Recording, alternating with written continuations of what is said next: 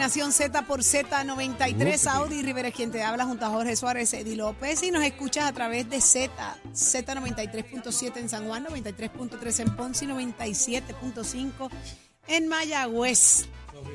Eh, eh, Échale. esta, esta, esta nueva hora es una hora bien especial. Eh, estamos a solo eh, una hora, ¿verdad?, de despedirnos oficialmente de lo que ha sido esta, esta etapa de Nación Z junto a Jorge Suárez, Eddie López y esta servidora. Eh, lo venimos anunciando desde el viernes pasado. eh, y empieza una nueva faceta para, para lo que va a ser este, este espacio, este horario. Así que vamos a disfrutarnos lo que nos queda aquí, Jole. Porque nos queda una hora. es, Saudi, como siempre, listos, prestos y dispuestos, señores, para seguir llevando ustedes información, análisis. El que a usted le gusta aquí en las mañanas es Nación Z y la persona que usted eh, aprecia no se le grita. Sí, porque A la, gente, a la que usted, no, a la gente que usted Ya. quiere, Pues por eso. no se le grita. Me acuerdo, me alegro que te lo aprendas. Me acuerdo, me acuerdo. Buenos Bueno. días, Eddie López. Buenos días, Jorge. Buenos días, Saudi Catalina, Gabriel Patricio. Una Ya, nueva hora de una nueva mañana de martes 8 de febrero del año Siempre le falta 2024. Ed- Eddie Siempre le falta Enrique. SpongeBob, Gabriel Patricio. Eddie Enrique. Buenos días. Si tienes que llegar a la oficina o al salón de clase y todavía tienes la sabanita pegada, levántate que el despertador te está velando y te agarra el tapón. Buenos días, Gabriel. Gracias, Eddie del Mar. Este, Eddie del Mar. Qué lindo. Qué bello Saudi, Qué lindo. Ese- esa gente Eso linda. Eddie está- Moisés como estamos- sí. Manatí. Sí, sí, Eddie sí. del Mar. A que se abran los mares. Mira. Eh, Dímelo, Gaby Mari. Dímelo, Gaby. No, está bien bueno. Este programa va para atrás. Está bien bueno. Ahora entiendo. Ahora entiendo, ahora entiendo. bueno, familia, eh, hoy tenemos una, una última hora espectacular, cositas buenas ahí eh, pasando, ¿ah? Tenemos, tenemos mucho, mucho con demasiado. Así mismo es. Y ya está en línea telefónica, me indican, eh, ya está con nosotros eh, el alcalde de Villalba y el presidente de la Asociación de Alcaldes. Está con nosotros Javi, Luis Javier Hernández. Buenos días. Buenos días, alcalde. Buenos días, muchachos. Triste porque se acaba. De verdad que estoy eh, contento por todo lo que han hecho. Han hecho un extraordinario eh, espacio para que todos nosotros podamos sentirnos alegres, nos alegran en la mañana y también se discuten las cosas del día. Así Eh, es. así que y les felicito, les felicito y les auguro mucho éxito donde quiera que estén. Ya está. alcalde. Alcalde, gracias, Gracias. por esas palabras. Sabe que siempre ha sido un placer, con cariño y respeto, ¿verdad? Que, que nos caracteriza a todos acá, eh, poderlo tener con nosotros en, en todo este tiempo. Y ahora y ahora lo único positivo es que van a tener tiempo para el chinchorreo de Villalba. Y ya, ese sí. Ave María, ese ¿cuándo sí, es ese? Ese sí. Bueno, eso se supone que lo cuadre Jorge. Eso lo hacemos ya, eso está quitado. Ah, eso- Que. Gaby, Gaby siempre llega donde quiera que yo esté. No, Gaby es, Ah, eso me- Gaby es de los buenos, Gaby es bueno para París. Mira, Yo te- hemos coincidido yo- yo mucho, hemos semana y te- coincidido y mucho. cuadramos eso. Ya está. Alcalde, y de mí no te salva, yo me quedo. Voy de 8 a 10, así que Ave María. no vale qué que levante el tel- que, que coja el teléfono. Que espere las llamaditas. Gaby María. Qué puntería tenemos, Ya está, ya está. Alcalde, ¿cómo están las cosas? ¿Cómo está Villalba? ¿Cómo está la asociación? ¿Y cómo está la candidatura al Senado? Pues Villalba está muy bien, gracias a Dios. Recientemente eh, publicamos un reporte que, una resumen de las de todas las obras que hemos trabajado durante todo este cuatrenio. Sabes que hemos pasado la, la salsa y el Guayacán con los huracanes, terremotos y pandemia, pero me siento orgulloso del trabajo que hemos hecho en equipo, más de 40 millones en obras luego del huracán, 20 millones que están en proceso y encaminados. Algunos voy a comenzar la primera piedra, algunos los voy a inaugurar antes de eh, pasar al Senado de Puerto Rico y algunos ya están programados eh, en, en- diseño eh, y yo espero que el próximo alcalde eh, lo pueda lo pueda continuar. Lo que respecta a la asociación, pues yo voy de camino para, para la Cámara y el Senado para tener una reunión con los- ambos presidentes porque la lucha continúa por el municipalismo, especialmente por el Fondo de Equiparación, el Fondo de Servicios Esenciales.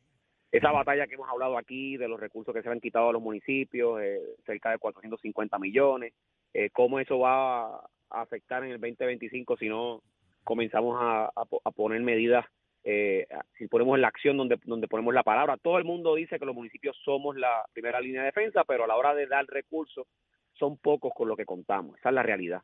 Así que esa es mi, mi, mi batalla y la voy a continuar. Ayer salió en el primera hora una noticia lamentable porque era un refrito, recontrafrito, casi freído de una supuesta nota que le habían dado a los municipios en el 2019, así que tuve que aclarar esa, esa, esa nota de primera hora, eh, que es falsa completamente. Y ¿Hay que- salud fiscal que, en los municipios, alcalde? pues, por supuesto, a, a pesar de que, los, de que el gobierno nos ha quitado casi el 40% de los recursos, los municipios hemos hecho de tripas corazones. Mi- en el caso de mi pueblo, yo lo entrego eh, en un, con un municipio que cuando llegué no tenía dinero ni para pagar la, de- la nómina y ahora es un municipio económicamente eh, mucho más fuerte, con tres presupuestos eh, recientes con superávit, más del 60% de la deuda ya eh, pagada, casi el 70% de la deuda a los bonistas satisfecha eh, y como te dije, ca- 60 millones de- eh, eh, en obra en los pasados 5 o 6 años. Así que yo creo que, que eso, muchos municipios han hecho lo, mismo y yo espero que pues que, el país entienda que, que Puerto Rico se levanta desde los municipios.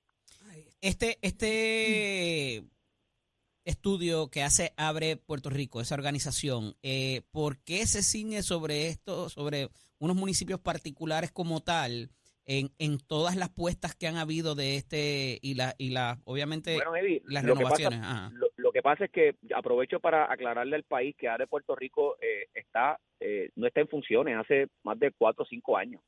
El último reporte que hizo sobre Puerto Rico es del, del, del single audit del 2019, o sea, fue antes de las elecciones del 2020. En la elección del 2020, el, el pueblo, el soberano, me calificó con una nota de A+, porque yo gané por el margen más grande de la historia de mi pueblo. Casi el 70 y pico de por ciento de la gente votó por mí. Así que abre Puerto Rico y yo y entiendo que ya no está en funciones. O sea, esta gente ya no ya no se dedican a hacer lo que antes hacían. Si existiera, mi invitación es a que se reúnan con nosotros porque nunca esos indicativos que ellos dicen que utilizan para calificar han sido discutidos ni con la asociación, ni con la federación, ni con ningún alcalde. Así que yo creo que eh, los municipios no somos una empresa privada, no se puede eh, cualificar eh, so- solamente mirando unos números. Hay que venir aquí a morir el vidrio, como yo digo. Abre Puerto Rico, cierra Puerto Rico, el que quiera a Puerto Rico, que venga a Villalba un día, muela vidrio conmigo, vea lo que hacemos todos los días, eh, que hacemos de tripas corazones y después me da la nota. Ave María, como tiene que ser, porque es bien fácil sentarse de afuera, ¿verdad? Así es un limber, como dice Pero alcalde, la pregunta mía iba, ¿hay alguna motivación quizás personal o de algo que yo esté molesto? Porque como que han habido varios titulares a través de los meses o a través de los años eh, insistiendo en esto y más si es un informe viejo. ¿Qué hay, ahí de- qué hay detrás? Yo, yo voy a pedir una reunión con Primera Hora porque me, so- me sorprende mucho que Primera Hora haya eh, permitido que alguien publique una nota del 2019, o sea, y máxime en año eleccionario, o sea, tienes que ser bien cuidadoso en establecer una balanza eh, para no verte que estás eh, eh, tirando la, el- la brasa para algún lado. Aquí los, yo y Primera Hora es un medio serio, o sea, yo pienso que a lo mejor pues alguien lo indujo a error, porque utilizar una información de cinco años atrás, yo creo que no es lo más responsable. Alcalde, eh, la situación de salud del país también ha estado en vilo en los últimos en los últimos días, ¿verdad? Se ha comentado mucho lo que está ocurriendo con la situación de salud en Puerto Rico. Eh, ¿Cómo vislumbras poder ayudar a atender esto desde la legislatura eh, una vez llegas al Senado de Puerto Rico?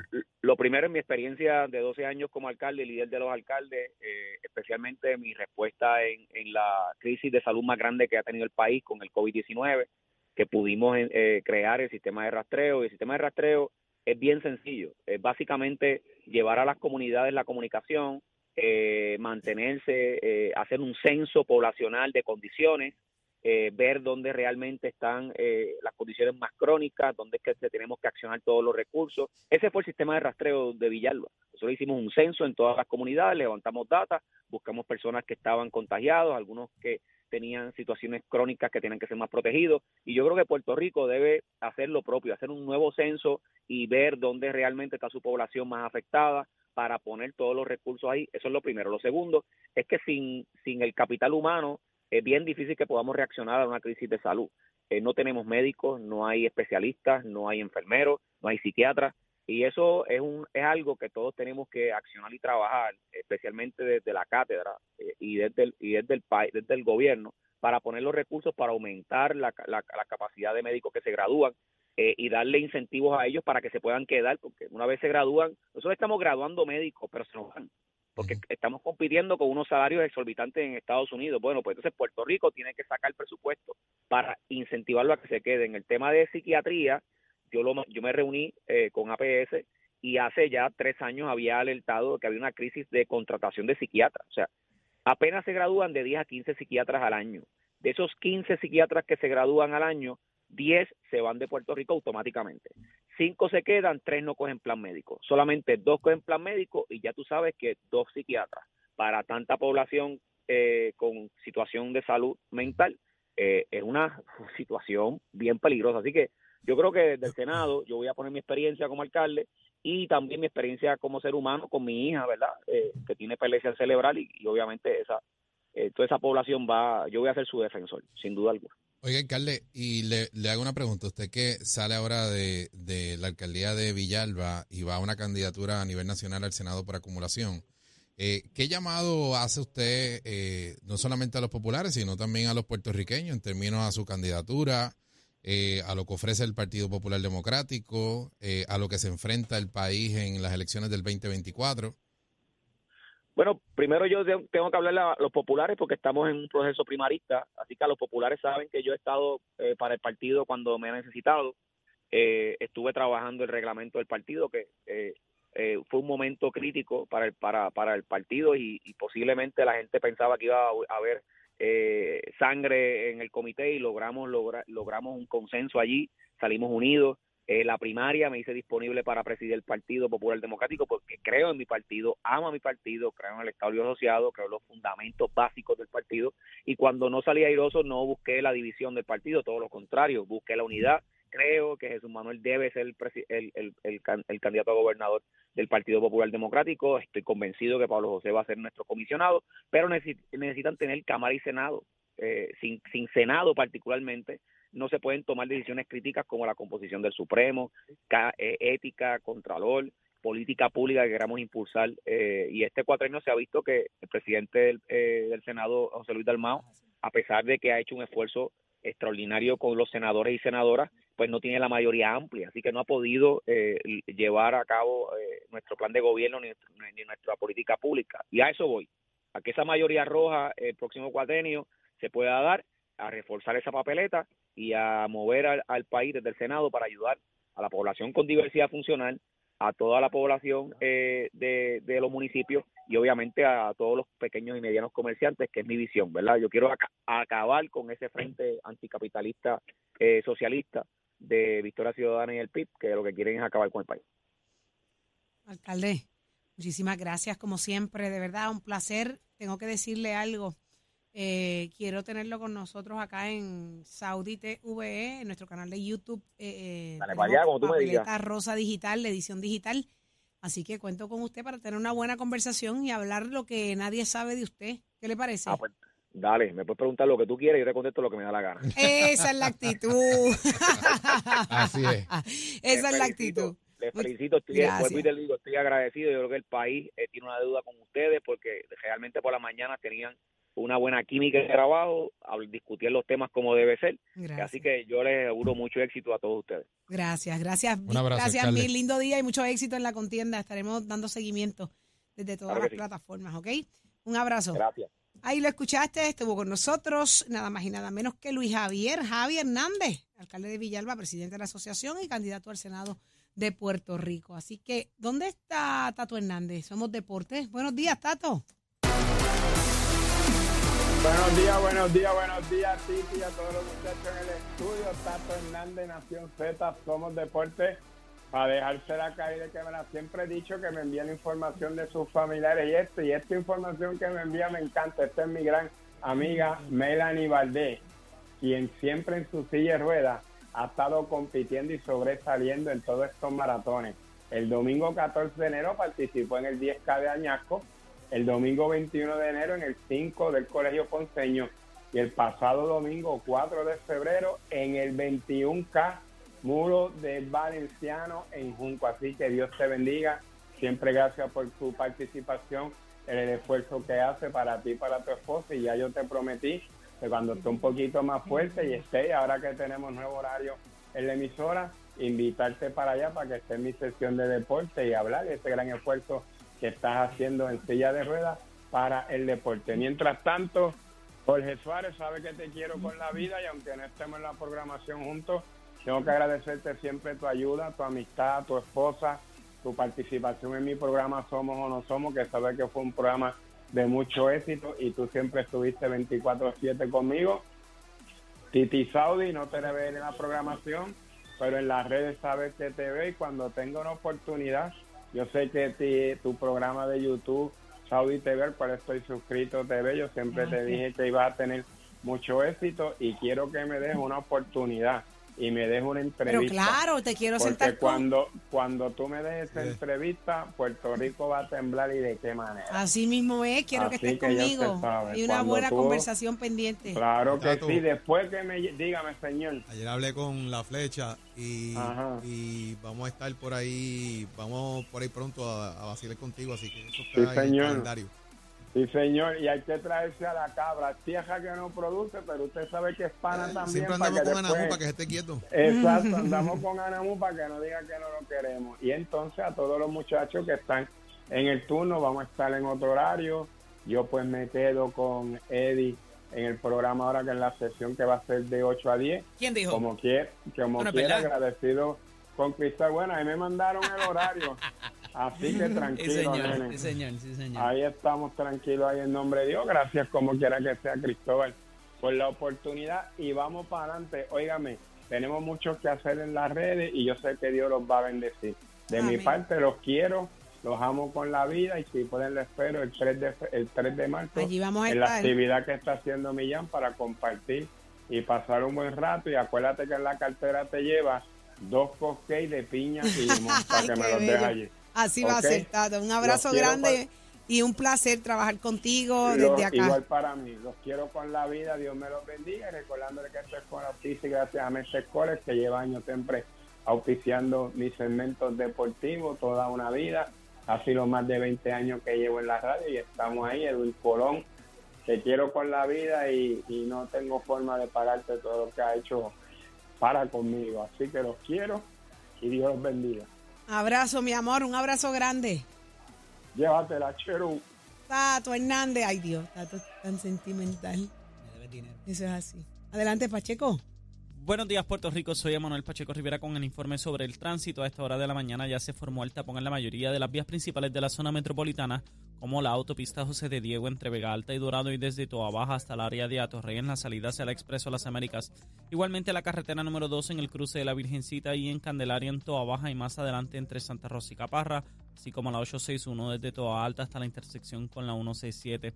Además, algunos tramos de la PR5, la 167 y la 199 en Bayamón y la avenida Lomas Verdes entre la American Military Academy y la avenida Ramírez de Arellano. Por otra parte, la 165 entre Cataño y Guaynabo en la intersección con la PR22 y el expreso Valderiotti de Castro desde la confluencia con la ruta 66 hasta el área del aeropuerto y más adelante cerca de la entrada al túnel Minillas en Santurce. Además, el ramal 8 y la avenida 65 de Infantería en Carolina y el expreso de Trujillo en dirección a Río Piedras, la 176, 177 y la 199 en Cupey y la autopista Luisa Ferré entre Montiedra y la zona del Centro Médico en Río Piedras y más al sur en Caguas y también la 30 desde la colindancia de Juncos y Gurabo hasta la intersección con la 52 y la número 1. Hasta aquí el informe del tránsito, ahora pasamos al informe del tiempo. Para hoy martes 6 de febrero, el Servicio Nacional de Meteorología pronostica otro día parcialmente nublado, caluroso y húmedo con aguaceros para el este, el interior, el oeste y el sur durante todo el día y en el área metropolitana y el norte se esperan lluvias en horas de la tarde. Hoy tenemos vientos del sur con velocidades de 9 a 15 millas por hora y algunas ráfagas sobre las 30 millas por hora, mientras que las temperaturas máximas estarán en los medios altos 80 grados para todo Puerto Rico, excepto para el norte y el área metropolitana, donde se alcanzarán los bajos 90 grados. Hasta aquí el tiempo les informó Emanuel Pacheco Rivera. Yo les espero en mi próxima intervención aquí en Nación Z, que usted sintoniza a través de la emisora nacional de la salsa Z93. Próximo. No te despegues de Nación Z. Próximo. Lo próximo eres tú, te haces parte de nuestra despedida hoy de Nación Z, Saudi Rivera, Jorge Suárez, Edith López, Gabriel López Arrieta. Queremos escucharte, hazte parte, vamos a celebrar, vamos a cantar, vamos a despedir lo que te dé la gana y hacer lo que nos dé la gana. Como ansío tu regreso. Escucha para allá. Venimos con eso y más. Llévatelo a Chero.